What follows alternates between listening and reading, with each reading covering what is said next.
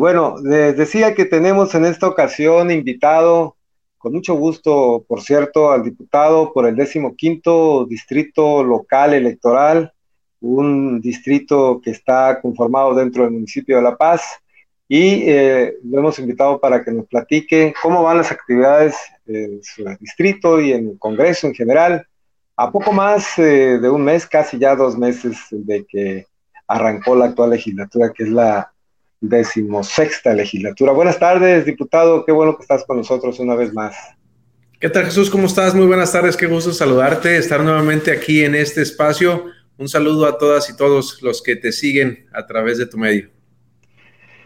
Pues eh, muchas gracias por estar aquí en el escaparate político y bueno, mucho de qué hablar. Eh, Parece que no, mucha gente puede pensar que apenas a un mes eh, eh, no hay una actividad eh, legislativa intensa, pero sí lo hay. nos gustaría que nos platicaras, además de cómo se han ido conformando, digamos, las comisiones al interior del Congreso, la dinámica que se realiza hasta ahora, cuál es la perspectiva de aquí a la conclusión del primer periodo ordinario de sesiones que está programado para mediados de diciembre en fin, el tema, todos los temas que están, pero cómo, cómo organizarlo. ¿Qué ha pasado? Primero, se asentaron como diputados, tomaron su protesta de rigor, luego viene esta dinámica de las comisiones. ¿Cómo ha sido esto, eh, diputado? Considerando que Acción Nacional ahora pues no tiene la mayoría que alguna vez tuvo, ¿no? Y entonces, bueno, conservar el equilibrio, conservar el estoicismo político, digamos, mantener la, rectitud política en el sentido de que, bueno, como quiera que sea, hay que sacar los temas, ¿no?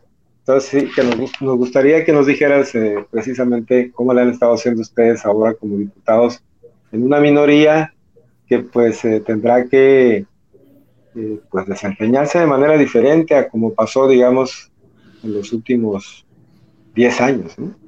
Así es.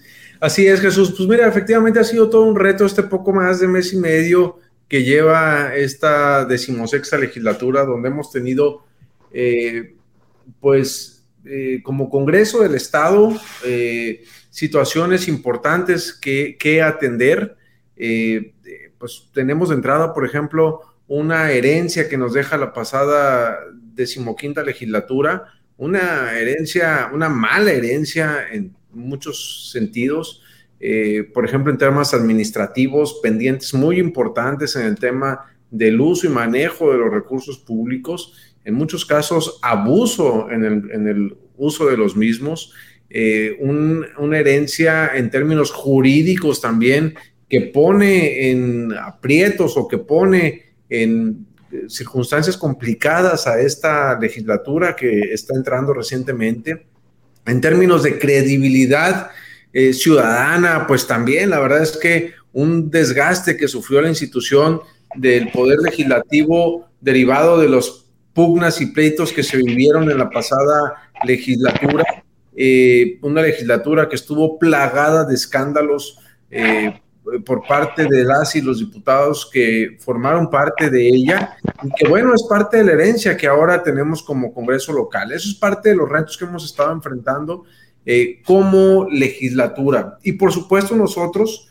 eh, de Acción Nacional, diputados y diputadas de Acción Nacional, eh, pues retos propios que tenemos frente a la conformación política que tiene este, este Congreso. Pues efectivamente, a diferencia de otras legislaturas que contaron con mayoría panista, pues en esta ocasión eh, no la tenemos. Nos toca jugar un rol de oposición en circunstancias donde además, como hace muchos años no se veía, hace más de 20 años que no se eh, miraba una alineación de un solo partido, tanto en lo federal, estatal, eh, municipal en, la mayor parte de los municipios, en el Congreso del Estado, en el Congreso Federal, pues era una alineación que hace muchos años no se veía y eso desde el punto de vista de ser oposición, pues por supuesto que nos plantea retos muy importantes y muy fuertes aquí al interior del Congreso.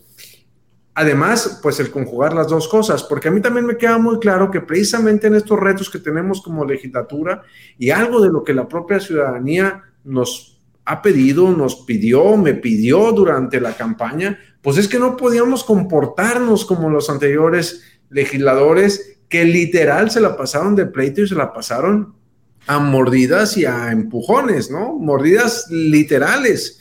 Eh, entonces obliga, por supuesto, a que busquemos nosotros plantear, plantearnos y plantarnos como una oposición responsable. ¿Y qué quiere decir esto, Jesús? Que tenemos que poner por encima de nuestras, nuestros intereses personales o políticos los intereses de Baja California Sur, que tenemos que analizar eh, los planteamientos, las propuestas, tenemos que, eh, en función de sus méritos, tenemos que dialogar, construir en aquello en lo que sea positivo para Baja California Sur. Por supuesto también levantar la voz en las cosas en las que no estamos de acuerdo, levantar la voz en los planteamientos que nos hacen los ciudadanos, eh, oponernos a aquellas medidas que consideremos que no son adecuadas y en ese sentido, pues también tendremos y tenemos una, una oposición dentro de un marco de respeto, de diálogo, eh, pero también de debate y de confrontación de ideas, que eso es lo sano y lo deseable dentro de un parlamento. Y ese es en ese escenario, pues, Jesús, que hemos estado buscando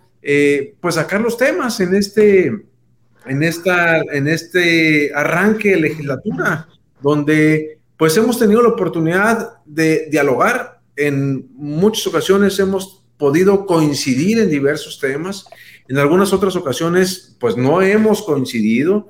Tú has visto que pues hemos sacado votaciones en algunos temas importantes que han salido por mayoría o por unanimidad, con el apoyo incluso de nosotros, brindándole eh, pues confianza.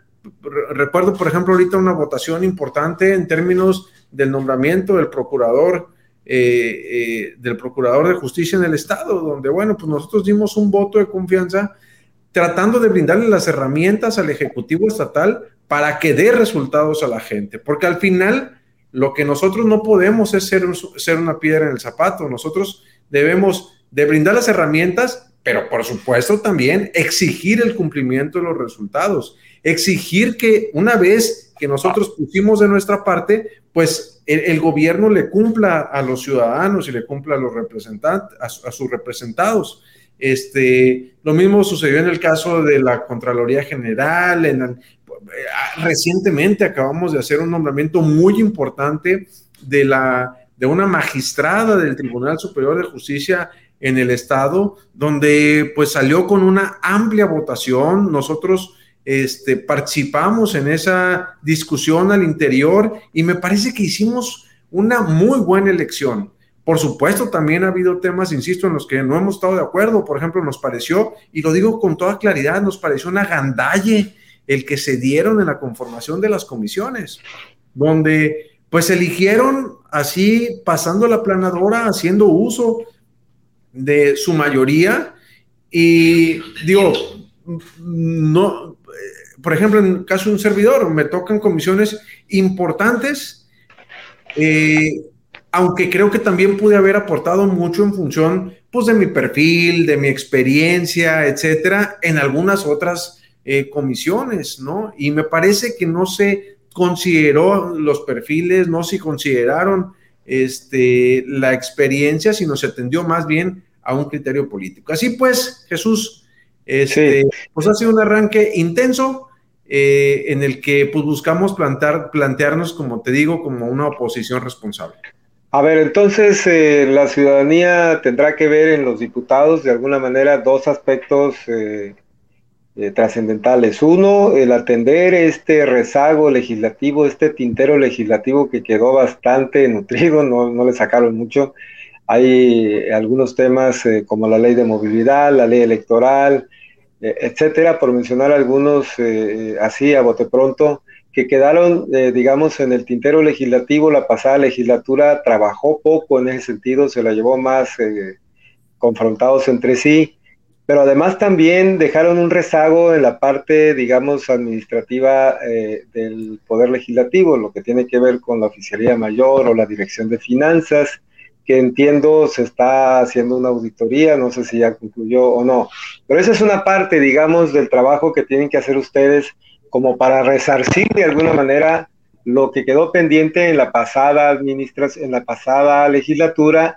y que requiere que se tomen medidas en ese sentido porque la sociedad exige que se actualicen, por ejemplo, las leyes que estaba mencionando, ¿no? Pero la otra, a la vez, a la par, es ir haciendo lo que les corresponda a ustedes de manera directa, o sea, esta conformación de comisiones que mencionas, pero además, pues ir aportando el granito de arena para que a la par, pues digo, mientras van atendiendo el rezago, pues igualmente van atendiendo lo que va surgiendo al día. Puesto. Y ahí, y ahí ¿cómo, cómo sientes esa tarea, porque bueno, obviamente son como dos, dos por uno, ¿no? Les tocó a ustedes, ¿no? ¿Sí? Efectivamente, Jesús, pues es un reto, como te digo, fuerte, importante, porque eh, mientras tenemos que atender temas urgentes, por ejemplo, ya, ya te lo decía, nombramientos, tenemos que atender eh, en lo, dentro de pronto eh, el planteamiento de la Fiscalía General, por ejemplo, tenemos... Por ejemplo, ahí, ahí, ahí quisiera hacer un, un, alto, una especie, como, como decimos en el periodismo, ¿no? una cabeza de descanso. Eh, ¿cómo, ¿Cómo ven ustedes? Primero se decía que no, porque el procurador había dado buenos resultados y se ratificó como tal, la Procuraduría como tal. Pero ahora, luego de la visita del secretario de Gobernación, se tocó el tema de la posibilidad de crear una fiscalía. ¿Cómo sienten ese tema ustedes en el Congreso? Mira, es un tema que todavía no debatimos. Que es viable en un momento dado? El programa lo traemos planteado para diciembre, pero que yo creo que necesariamente tenemos que entrarle. A ver, pues somos de los pocos estados, si no el único tal vez, que seguimos en el esquema de Procuraduría cuando ya todos avanzaron hacia una fiscalía. Entonces, más allá Entonces, de ¿tú lo ves factible? la persona del procurador, que bueno, insisto, nosotros le dimos por lo pronto un voto de confianza, pero que tenemos que ir evaluando periódicamente eh, sus resultados y en ese sentido, pues se tendrá que ver una vez que se conforme la fiscalía eh, que eh, si continúa o qué planteamiento hay con respecto a él, pero en temas, digamos, institucionales, sí tenemos que avanzar hacia la parte de fiscalía. Yo eso es lo que yo creo. Insisto, no es un tema que ya se haya debatido. Pero lo ves factible. El debate a lo interior. Pero yo ¿Hay factibilidad, digamos, en el Congreso? Factibilidad de que en un momento dado eh, se avance a establecer una fiscalía desde el Congreso del Estado. Yo, bueno, pues es un tema que tenemos que debatir, pero yo veo que hay posibilidad.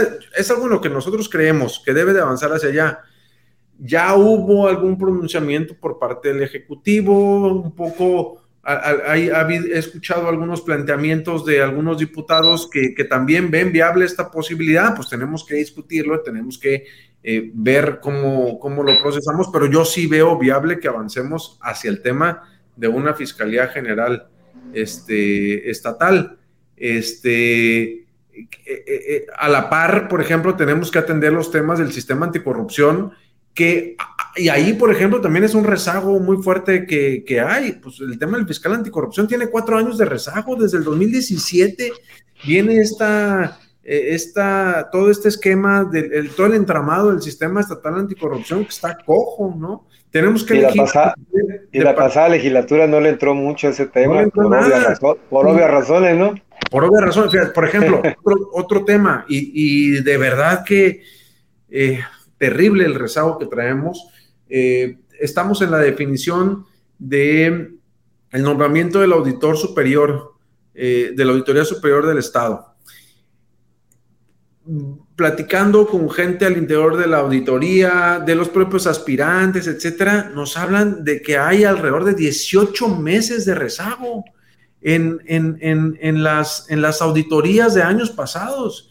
Prácticamente tendríamos que estar revisando ya este, año y medio ya lo que viene y todavía hay un rezago muy fuerte que toca tener. Por eso les te digo que les tocó al 2 por 1 a ustedes. Tocó, pues yo creo que sí, tocó al 2 por 1 y, y además de eso, pues tenemos que ir avanzando pues en las propias propuestas alternativas que nosotros consideramos de reformas y en la propia dinámica que nos impone la realidad que estamos viviendo, ¿no?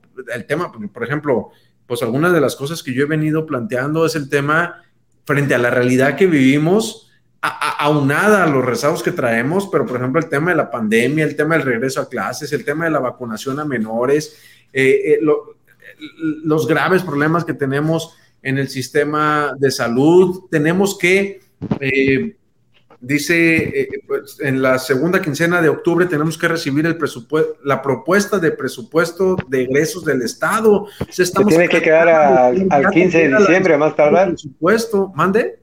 Que tiene que quedar al más tardar resuelto al 15 de diciembre. pues sí, sí, la ley dice que... Sería, pues, sería lo ideal, ¿no? Fiscal, o sea, antes de que termine este año. Dice que, que, que el Ejecutivo lo envía al Legislativo en la segunda quincena de octubre, o sea, debemos estarlo recibiendo ya a, nada, a nada estamos a punto de entrar al presupuesto. Si traemos una, una, una carga de temas pasados eh, que nos corresponden y por lo que la propia realidad nos impone este, de, de trabajo, ¿no? Y aunado a eso también, pues eh, pues no solamente está arrancando el Congreso del Estado, están arrancando ayuntamientos, está arrancando gobierno del Estado.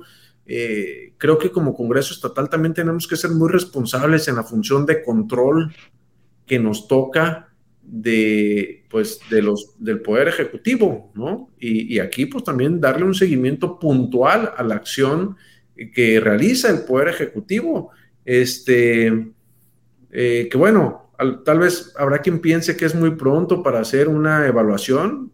Ya lleva, llevan poco más de un mes, un mes, diez días. Y pues también tenemos que estar muy al pendiente de cómo se va desenvolviendo el propio, eh, el los, los, poderes ejecutivos, entendiendo esos como el estatal y los, y los municipales, donde, bueno, pues hasta ahorita lo que hemos visto pues son algunos anuncios, algunos destellos, algunas ideas, pues que si ya salen a barrer, que, bueno que salgan a barrer, pero pues esto va a servir de poco si no hay un plan que aún no nos han mostrado eh, de eh, mejoramiento de los servicios públicos, ¿no? De, poco sirve, digo, sí sirve, por supuesto, porque además a la ciudad le urgía, estaba en La Paz, por ejemplo, pues estaba tirada la pasada administración municipal, dejó este, desbordada de basura, eh, a oscuras, dejó serios problemas como zona de guerra, tú transitas por las calles de la ciudad y hay una cantidad de baches impresionante, pues todo eso le toca a esta administración y qué bueno que salgan a barrer,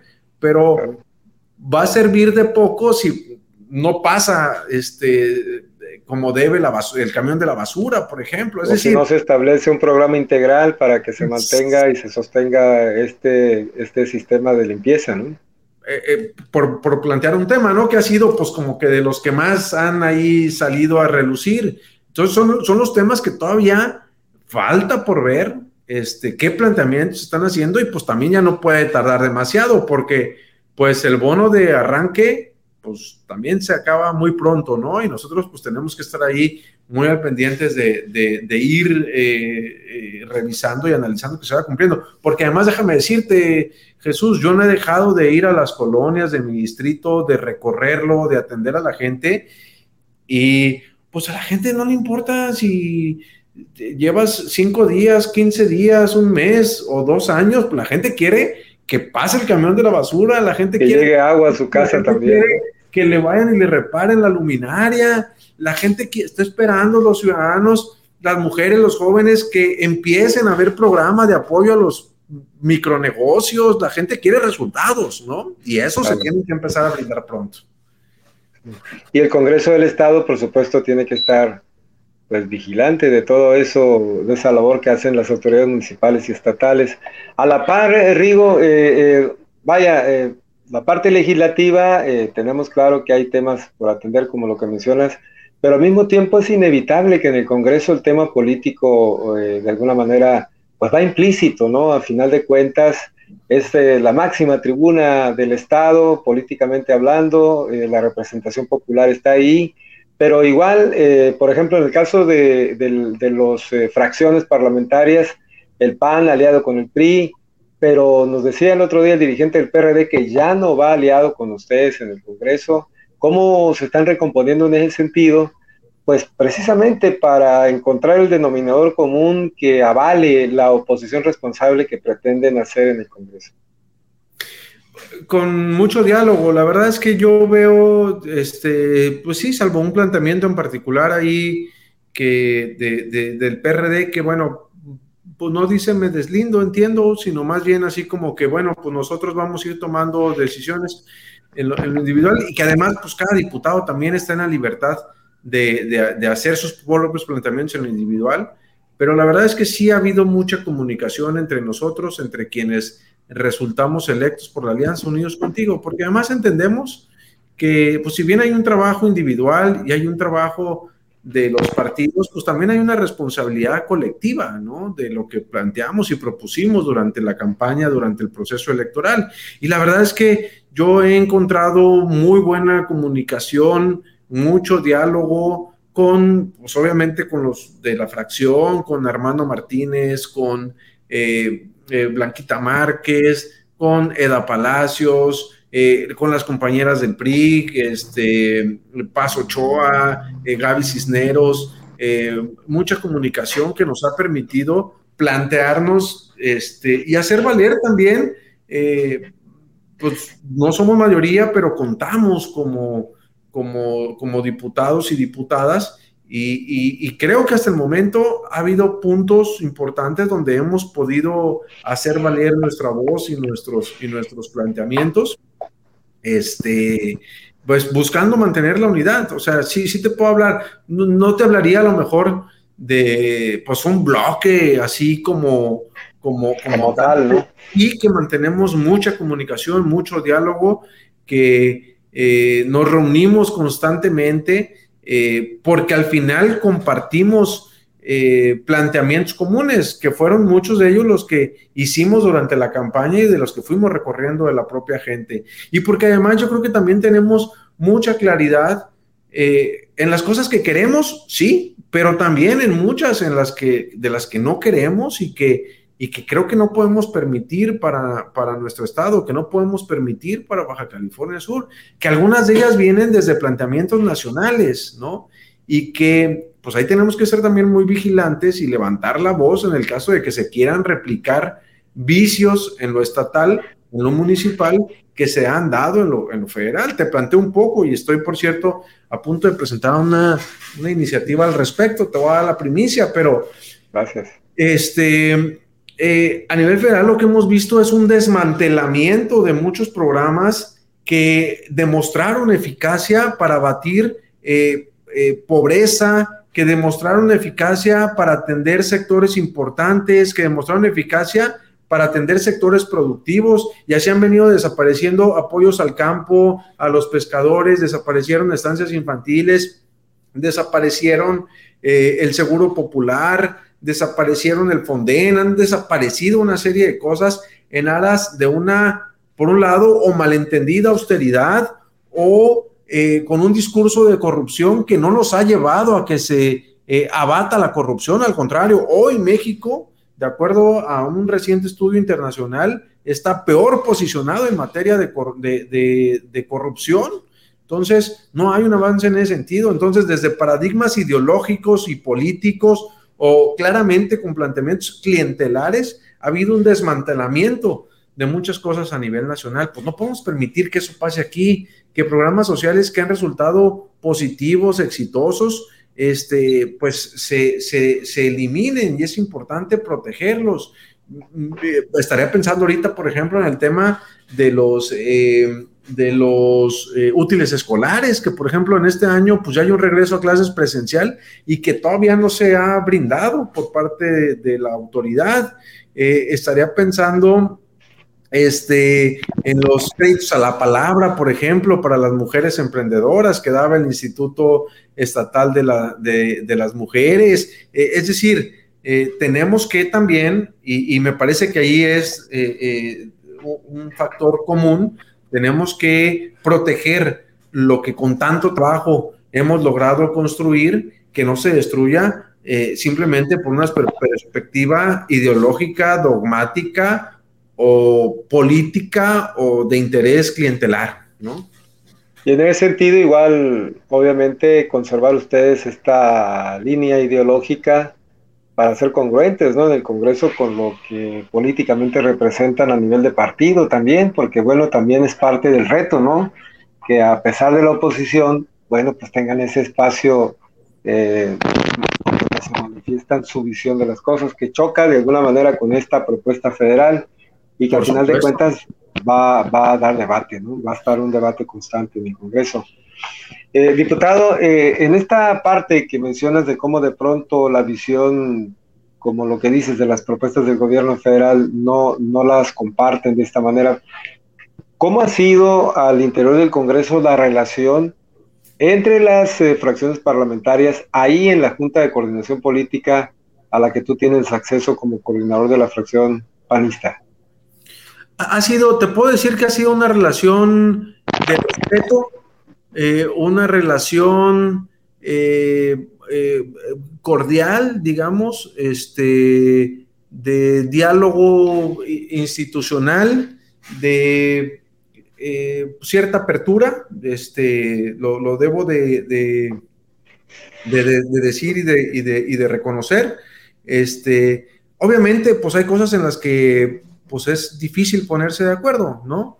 que pues traemos eh, planteamientos ideológicos o programáticos que hacen muy complicado que compaginemos este, o que podamos llegar a acuerdos, pero a, ciertos acuerdos más bien.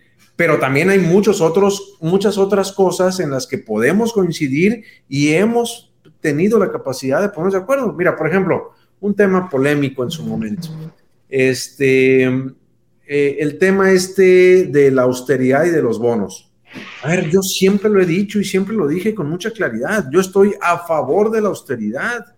Yo estoy eh, a favor de que se eliminen los gastos suntuosos. Estoy a favor de la eliminación de privilegios. No, no tiene por qué haber ciudadanos de primera y ciudadanos de segunda. No tienes por qué tener, por ejemplo, una charola que te permite estacionarte donde quieras, este, por encima de alguna ley o de alguna situación. Por encima de los reglamentos, ¿no? De, reglamentos, o sea, somos iguales, ¿no? Somos iguales. A veces creo que hay una malentendida austeridad, pero por ejemplo, si partimos de que eh, buscamos, buscamos la austeridad y la eliminación de privilegios, tuvimos la capacidad de ponernos de acuerdo, por ejemplo, en que algunas gratificaciones, prestaciones, eh, que tenían eh, los anteriores diputados, pues para esta legislatura no, no los hubiera y que todos los diputados tuviéramos el mismo ingreso. Ahora, eh, eso nos obliga también a un ejercicio de responsabilidad y de transparencia, a un ejercicio Ese es el tema, de cuentas. Y es donde nosotros vamos a poner el énfasis. Es decir, a ver, está bien, ya nos pusimos de acuerdo, este, los diputados tienen un sueldo que es el mismo que había antes, pero de ahí en fuera se eliminan una serie de prestaciones y gratificaciones. Ahora, hay que poner el ojo de a dónde van esos recursos, de qué se va a hacer con ellos. Se anunció que son 25 millones de pesos. sucedió en la legislatura pasada, que algunos legisladores, entre ellos, este, la, la ahora alcaldesa, este, dijeron que renunciaban a los bonos y algunos de ellos pues simplemente acumularon un fondito y oh. después fueron a cobrar el cheque. Entonces, pues, habrá que checar que estos acuerdos se aterricen, se practiquen, que se lleven a cabo la práctica, de manera pareja, ¿no? Ese fue el acuerdo, ¿no? Ahora, estos 25, 25 millones que se pretenden ahorrar, según se informó en el Congreso, eh, ¿ya se ubicó para dónde se van a reorientar? ¿En dónde? No, hay, estamos, estamos pensando. ¿Hay propuestas? ¿Hay propuestas en ese sentido? Eh, sí, se ha discutido algunas cosas. A ver, bueno, el acuerdo es que va a ser, o, el planteamiento es que va a ser un acuerdo de los 21 diputados y diputadas de a dónde se va a ir ese, ese recurso, qué vamos a hacer con esa, con esa lana y que sea algo además tangible, ¿no? No podemos simplemente regresarlo al gobierno del Estado para que el gobierno del Estado disponga de él y se pierda en gasto operativo, ¿no? Se pierda en pues nómina o se pierda, sabrá Dios en qué. Este, y, se, y entonces se pierde el control sobre ese recurso. El, planteamiento es que eh, nosotros definamos y decidamos hacia dónde se va a ir y hay ideas. Por ejemplo, hay quien plantea que ante la crisis de salud que estamos viviendo, pues se puede ir precisamente destinado a esa, a esa parte y a ese rubro, que haya un fondo especial y específico para atender eh, eh, algunos temas de salud. Algunos otros, hay quien plantea, por ejemplo, que urge eh, tener pues un espacio un poco, no lujoso ni mucho menos, pero sí un poco más adecuado para el poder legislativo, ¿no? Que la verdad es que aquí, francamente, pues está, están rebasadas estas instalaciones y además son prestadas. y algunas otras son rentadas y pues también le genera un, propio gasto al, Poder Legislativo. Hay quien plantea que esa puede ser una alternativa. ¿Hacer un edificio nuevo para el Poder Legislativo? pues algún edificio nuevo o algún, pues, habría que crear un proyecto con respecto a eso, ¿no? Este, pero, pero bueno, que ese recurso pudiera ir enfocado a el tema de las instalaciones del Poder Legislativo. Y, y hay otra idea también de que ese recurso aterrice directamente a beneficios en los distritos, ¿no? Este, ¿Beneficios de atención ciudadana o cómo? No, no, no, más que atención ciudadana, pues de alguna situación de infraestructura social. Parques o, cómo. Pues alguna situación así. O sea, pero que digamos el beneficio fuera más tangible directo al distrito, ¿no? O sea, pero bueno, no hemos llegado a ese, a ese acuerdo, se tiene que dar. Este, no, no, fíjate, a ver, y esa es otra, otra situación. O sea, tenemos que hacer un ejercicio de austeridad de todo el poder legislativo, ¿no? Estamos hablando de 25 millones de pesos anuales, lo que, digamos, estaríamos ahorrando por concepto de... Son 75 millones, 75 millones, 75 millones en el trienio, ¿no? Sí, pero a ver, eh, yo, yo creo, y yo creo, yo, yo parto de que ese debe ser, de que ese ahorro ya como poder legislativo puede y debe ser aún mayor. Tenemos un presupuesto de 234 millones de pesos, ¿no? Digamos, lo que, lo que ejerce, lo que ejercemos los diputados de manera directa, este, pues obviamente representará una tercera parte tal vez de es, ¿no? Pues sí, tal vez una tercera parte de todo ese recurso, de todo ese presupuesto. Pero Además hay un... de las dos terceras partes, que esas no las ejercen, o sea, no las, no las, no las administramos los diputados como tal, este, pues también debe de haber ahí un ejercicio de austeridad, ¿no? Y que tiene que ver. También eh, el Poder Legislativo se ha señalado que tiene un aparato burocrático o eso, ¿no? no sé qué tan cierto sea eso, pero también necesitamos más información en esa parte, o sea. ¿Requiere más información? no sé si existan empleados de más, por decir así. Ah, bueno, a ver, se habla de que en la pasada legislatura se incrementó la nómina de 960 mil pesos mensuales que dejó la decimocuarta. La decimoquinta la incrementó a 2 millones 400 mil pesos mensuales. O sea, más del doble. Más del doble, estamos hablando de... La nómina de, trabajadores del Congreso. Más o menos, la nómina de los trabajadores del... Sí, de los trabajadores del Congreso, no de los diputados. Entonces te digo, o sea, ahí también en todos estos gastos, en todos estos recursos, hay que hacer un ejercicio de austeridad. Yo, yo estoy convencido que entonces no tendrían que ser 25 millones, sino tendrían que ser tal vez eh, muchos más. Justo estamos en estos días por, por, discutir en la Junta de Gobierno el presupuesto del, del Congreso que tenemos que presentar eh, eh, para el 2022 y, y yo espero que ahí podamos analizar muchos de estos temas. Sí, porque, bueno, tienen el referente de la pasada administración del Congreso, ¿no? La pasada legislatura, pues se voló la barda, ¿no? Hablando en términos beisbolísticos, ahorita que hay competencia en el béisbol, francamente, este, pues eso, fíjate ese dato de que más del doble del presupuesto para empleados. ¿Y dónde están esos empleados a final de cuentas? Porque pues la operatividad, la funcionalidad del Congreso, por lo menos eh, en el balance final, dejó mucho que desear.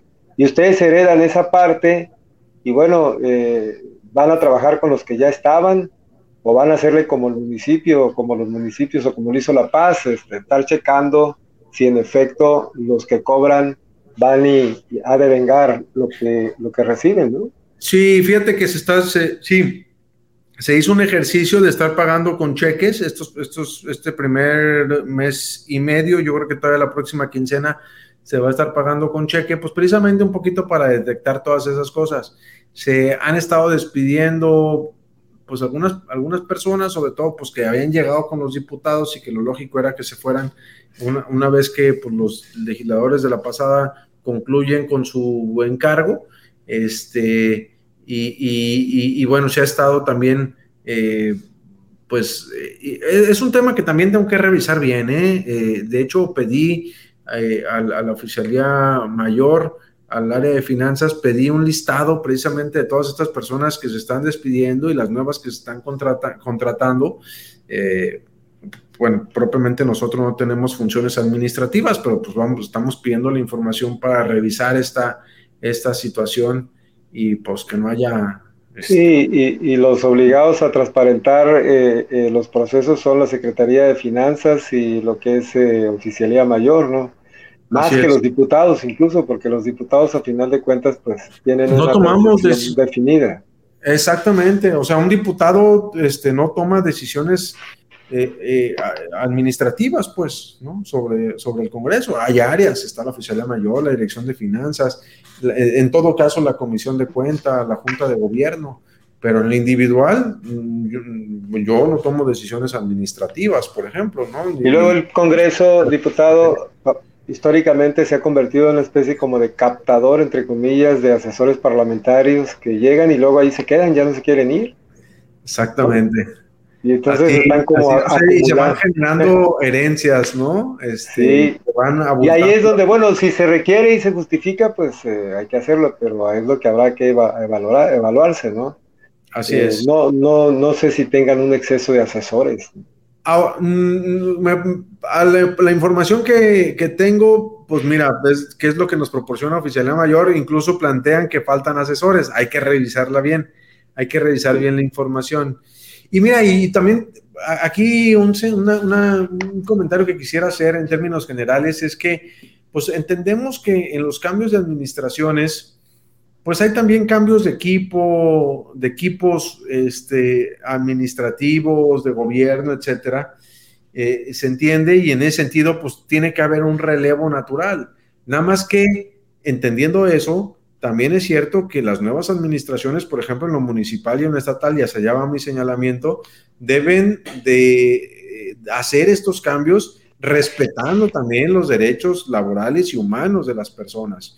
Eh, yo por ahí señalé que ha habido gente con más de 10 años que ha sido despedida y que, y que eh, incluso engañada para que firme su renuncia sin que se le respeten sus derechos laborales. Por ahí el gobernador contestó que no se iba a correr a nadie de más de 10 años, pues yo lo invito a que revisemos y yo le puedo plantear al menos tres casos, al menos, pero hay más, de personas de 10 años que han sido despedidas sin que se les atienda eh, eh, o que sin que se les respete sus condiciones laborales. Y entiende también uno que pues hay, digamos, rangos, ¿no? Direcciones, eh, direcciones generales, subsecretarías, secretarías, etcétera. Ha habido casos también donde, pues, hasta personas que hacen el aseo, eh, eh, ni siquiera son mandos, pues, o sea, son, son, son niveles inferiores y que también han sido injustamente despedidos. Entonces, a mí me parece que también ahí debemos de ser muy cuidadosos y, pues, en ese sentido he exhortado yo a que haya un respeto a los derechos eh, laborales de las personas. Y que es el mismo caso para el Congreso, ¿no? En todo caso, sí. que, tiene que ser el mismo caso para el Congreso, es parte de lo que se debe revisar. paguen sus derechos, ¿no? En el caso del Ayuntamiento de La Paz, eh, yo me he enterado de por lo menos cuatro personas que ya están trabajando la posibilidad de demandar, eh, hacer su demanda laboral, justamente porque consideran que se están violentando sus derechos al momento de despedirlos. Pero es un tema que tendrá que, seguramente atenderse con mucha, con mucha pues tacto político y sobre todo con el claro espíritu de cumplir con la ley. Y con mucha responsabilidad, porque luego también termina generando este, eh, daño al patrimonio de las instituciones, porque si, lo, si, despides mal a una persona, eh, te demanda, te gana, el, te gana el juicio y luego son pagos millonarios que se tienen que hacer. Y esa es una de las broncas, por ejemplo, que tiene el Congreso actualmente. Este, demandas millonarias, laudos que seguramente se van a tener que pagar y que generan un desfalco a la institución. Sí, oye, eh, diputado, el tiempo se va rápido, eh, ya ah, llevamos 40 minutos de programa. Dijeron media hora y ya llevamos 40. fíjate nada más, que está, que está picada la plática, ¿no? Oye, diputado. Ya tenía eh, rato que no me invitabas, pues. Sí, hombre, no, lo que pasa que es que. más pues, seguido, ¿no? Sí, está, te vi ahí que estaba muy sumergido en los temas legislativos, ¿no? Con el tema de las comisiones, pero yo creo que ya es tiempo de, de esto, justamente de que nos platiques cómo está la dinámica porque, por ejemplo, eh, para hablar un poco de cómo puede impactar en el trabajo legislativo, si es que puede impactar, esto que anunció el INEGI de que tenemos una eh, percepción en Los Cabos y La Paz dentro eh, de seguridad, dentro de las seis mejores del país. Y entonces, ¿cómo, cómo digo, a final de cuentas es una herencia que reciben las nuevas autoridades y el reto de conservarlo así, porque coincide este, esta información con la apertura que genera el semáforo sanitario y obviamente con la dinámica que ya vemos, ¿no? El, tema de la, del torneo de pesca Bisbis, que se espera una derrama de alrededor de casi 10 millones de dólares, o el triatlón que se va a hacer aquí en La Paz este fin de semana, etcétera, o, la Baja Mil que está próxima a hacerse aquí, etcétera. Eh, ¿Cómo, cómo, o cuál sería el reto con la participación del Congreso para que este nivel de seguridad que percibe la ciudadanía de La Paz y de los Cabos se conserve, porque es de suma importancia para efectos de lo que es el eje de la economía estatal, el turismo. Mira, yo creo que el tema de seguridad es uno de los grandes retos que tenemos, no solamente como Estado, sino como país, incluso eh, retos mundiales. Pero bueno, este, hay que atender lo que nos toca. Eh, el tema de seguridad, pues gracias a Dios, eh, la administración panista lo pudo contener, lo pudo controlar, no solos, por supuesto, aquí se contó con el apoyo de las Fuerzas Armadas, de los distintos órdenes, niveles de gobierno, etcétera. Se hizo un muy buen ejercicio y es uno de los grandes retos que tenemos ahorita y que tienen estas nuevas administraciones. Y yo creo que es una también de las preocupaciones de la propia ciudadanía, que estos cambios en administraciones no trajeran consigo un descontrol, un desajuste, este, que generara la violencia que en otros años vivimos y que por supuesto que nadie quiere que volvamos, que volvamos a vivir. Por ejemplo, en ese sentido, fue que nosotros dimos el voto de confianza para el nombramiento del procurador, ¿no? Pensando, pues primero, en darle las herramientas al Ejecutivo, que sea una decisión o, de avalar su decisión para poder a su vez exigirle que haya resultados. Y no se trata solamente de, una exigencia en un solo lado, sino también, yo se lo preguntaba al procurador, a ver, desde el ámbito del legislativo, ¿cómo podemos nosotros aportar en términos de adecuaciones legales, de, las leyes, de la normatividad, del marco jurídico, eh, que es pues lo sustancial que nos corresponde, cómo podemos ayudar para que sea mejor eh, o se atienda de mejor manera los temas eh, pues de procuración de justicia, de impartición de justicia, fue un tema que también se platicó con las aspirantes a magistradas y por supuesto el tema propiamente de, seguridad, de seguridad pública. Entonces, sí, sí debe haber una corresponsabilidad, una corresponsabilidad que además se debe ver también, eh, eh, por ejemplo, en el presupuesto. Yo la verdad es que el presupuesto me parece que es la gran herramienta y el gran instrumento, porque mira, te pueden decir el discurso que tú quieras, ¿no? Y te pueden decir, a ver, es que yo estoy a favor de tal y estoy a favor de tal y estoy en contra de tal pero si eso no se ve reflejado con números y si eso no se ve reflejado en términos de recursos, pues entonces es mentira. Entonces, pues están simplemente, se está simplemente engañando o simulando. Eh, eh, el presupuesto, pues es una gran herramienta, por ejemplo, para promover la reactivación social, la, la reactivación económica, pero pues también para saber dónde están tus prioridades. Entonces, pues yo creo que a partir de ahí también este, podremos darnos una idea más clara de las prioridades de esta nueva administración y es ahí donde también nosotros tenemos que eh, coadyuvar con las distintas áreas, eh, eh, pues atendiendo las prioridades. Sí, para mantener esa percepción ¿no? de seguridad que a final de cuentas impactan todos los sectores de la sociedad. Oye, diputado, Adriana ah, Baraja se reportó al programa y dice, como propuesta, te manda saludos de, Chametla, pero dice que ahí, eh, eh, ahorita que decías de cómo en un momento puede utilizarse estos ahorros del Congreso, eh, en Chametla dice se requiere un centro multifuncional, velatorio, biblioteca, centro de cómputo y de talleres para adultos, jóvenes y niños. Muchos de ellos no cuentan con internet para clases y tareas y ojalá que con ese dinero que se ahorra en el Congreso pudiera canalizarse a acciones de esa naturaleza. Por supuesto, entiendo que esa es tu propuesta, ¿no? Es Adriana Araceli Barajas Lizardi, gracias por comunicarte al programa. Así es. Sí, bueno, ahí está una propuesta, por ejemplo, ¿no? Son muy buenas ideas, este, eh, que pues por supuesto hay que discutirlas y ojalá se puedan ir aterrizando. Oye, diputado, pues eh, dos preguntas para terminar que tienen que ver con tu actividad particular, tu dinámica de ir a las colonias que parece que te quedaste como acostumbrado, ¿sí? Porque eres el, no he visto otro diputado que esté haciendo esa dinámica por lo pronto, no lo he visto con esa intensidad. Y bueno, tenías yo creo que ya como dos años haciéndolo, año y medio, no sé, y sigues de frente con esa actividad. ¿Qué, qué, qué resultados obtienes con eso en términos de que la ciudadanía sienta que en efecto regresa el diputado a su distrito? Mira, el tema de contacto con, los, con la ciudadanía es, es un tema que yo no digo que inicié, pero que sí eh, eh, acrecenté o, hice mucho más a partir de la, Diputación Federal. Primero, por un tema de convencimiento, por un tema de, principio.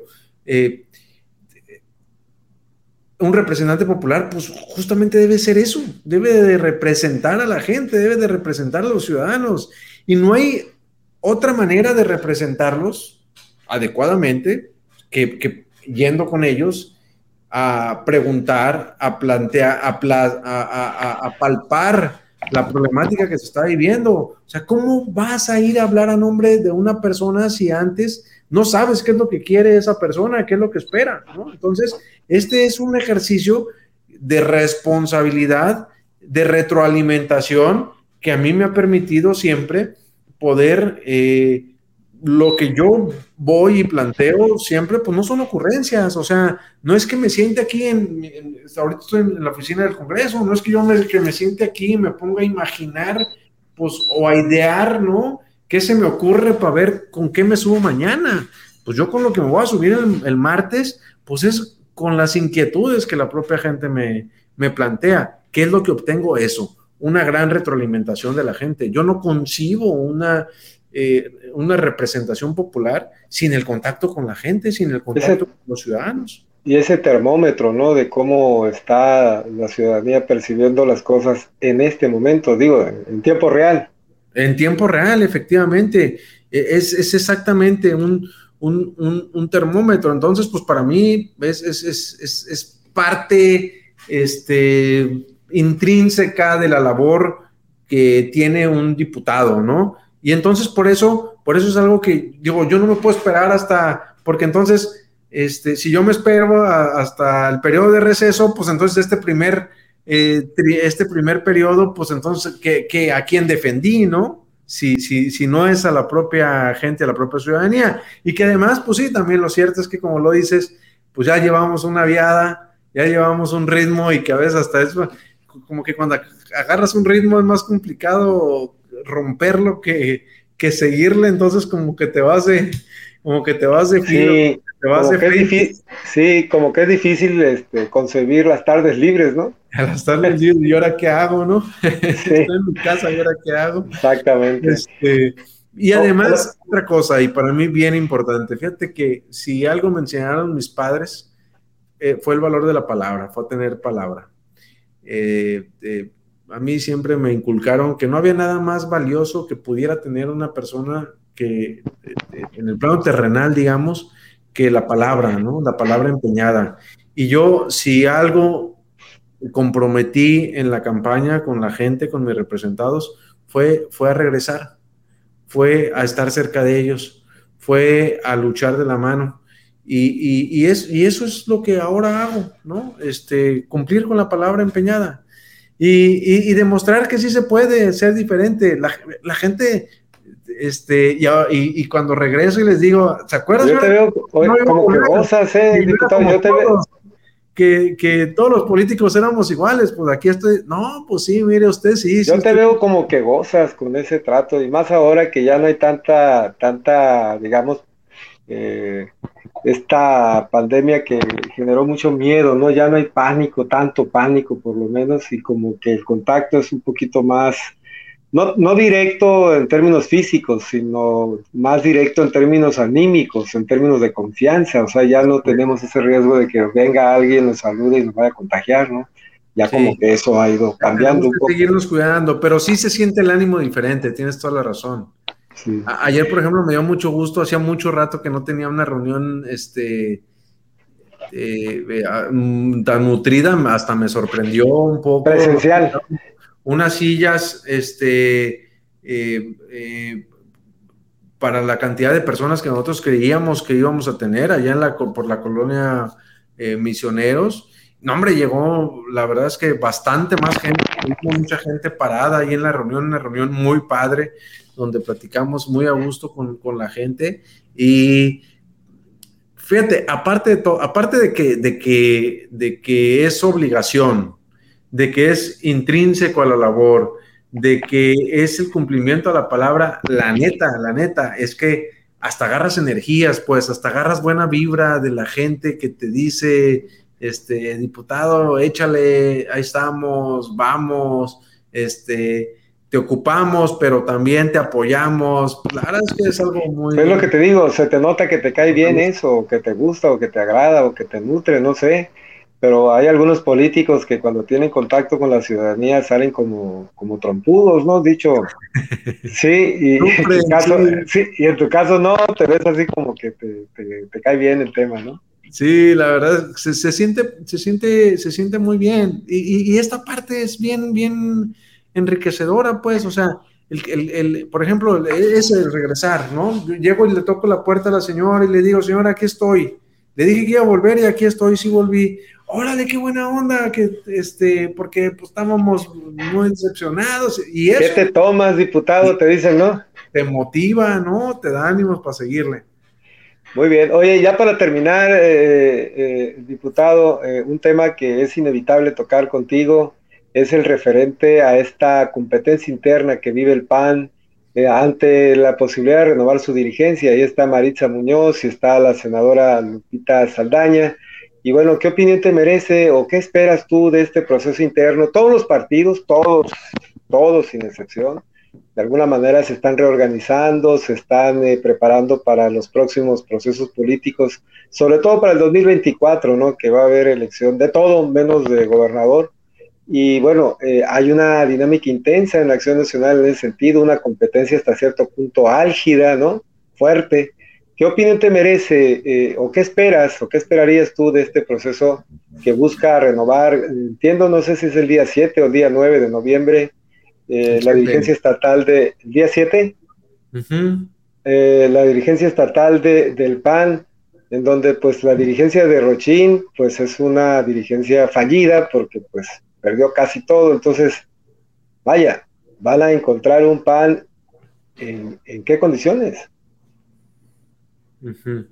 Mira, este, bueno, vamos, vamos por, partes. Primero, en lo que tiene que ver al proceso interno que estamos viviendo, eh, se definió que fuera mujer eh, desde el Comité Ejecutivo Nacional y la verdad es que es una decisión que yo celebro. Me parece que es muy prudente, muy adecuado de que en estos momentos del partido, de la vida democrática de nuestro Estado, podamos contar con una mujer. Ahora, tenemos dos excelentes mujeres que están participando y que están compitiendo por la dirigencia eh, estatal.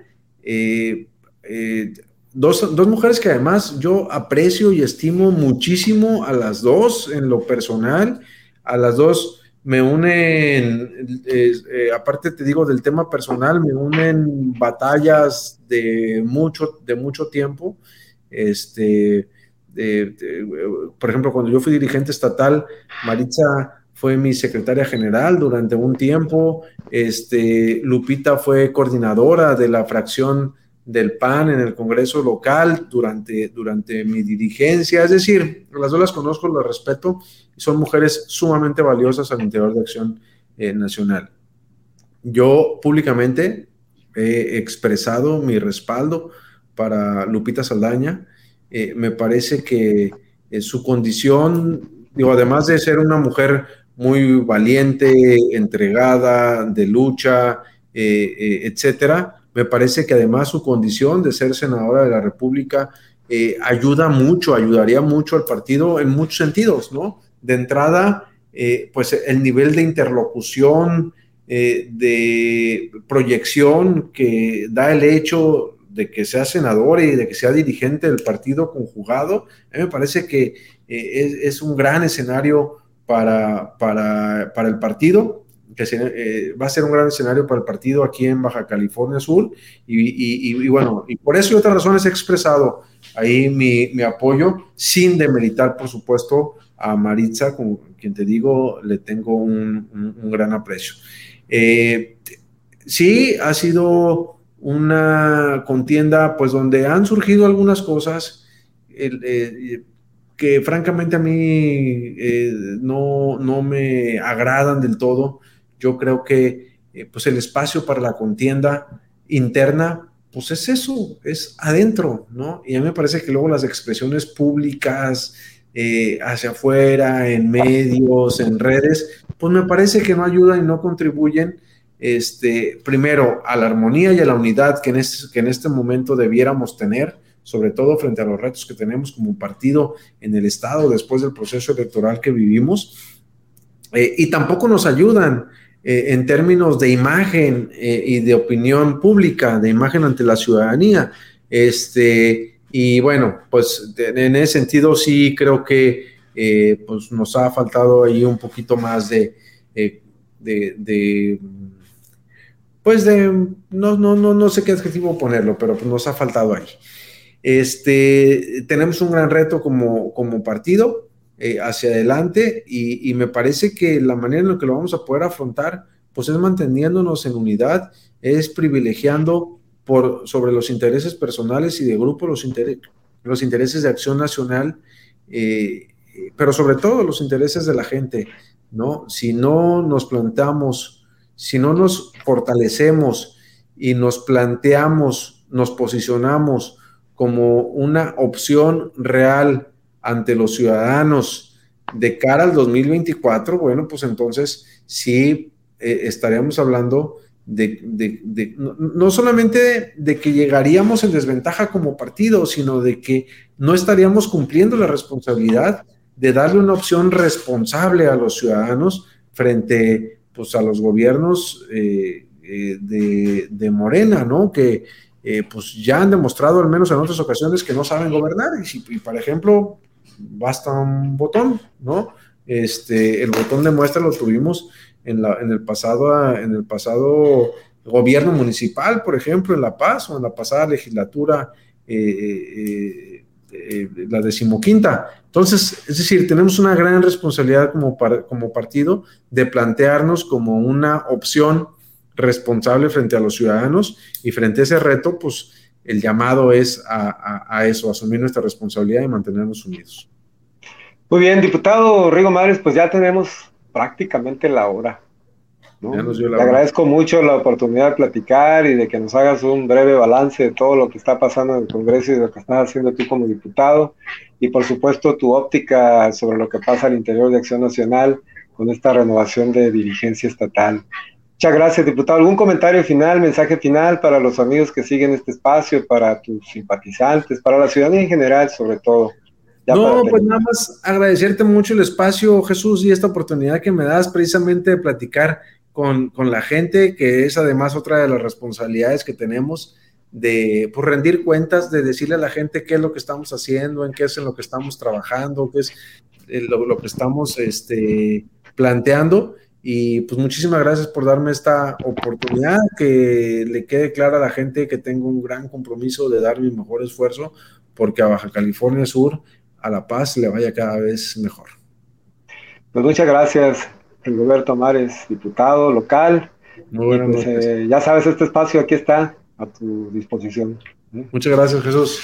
Al contrario, muy amable. Gracias a usted, amigo, que ha seguido la señal del escaparate político, en esta ocasión con Rigoberto Mares.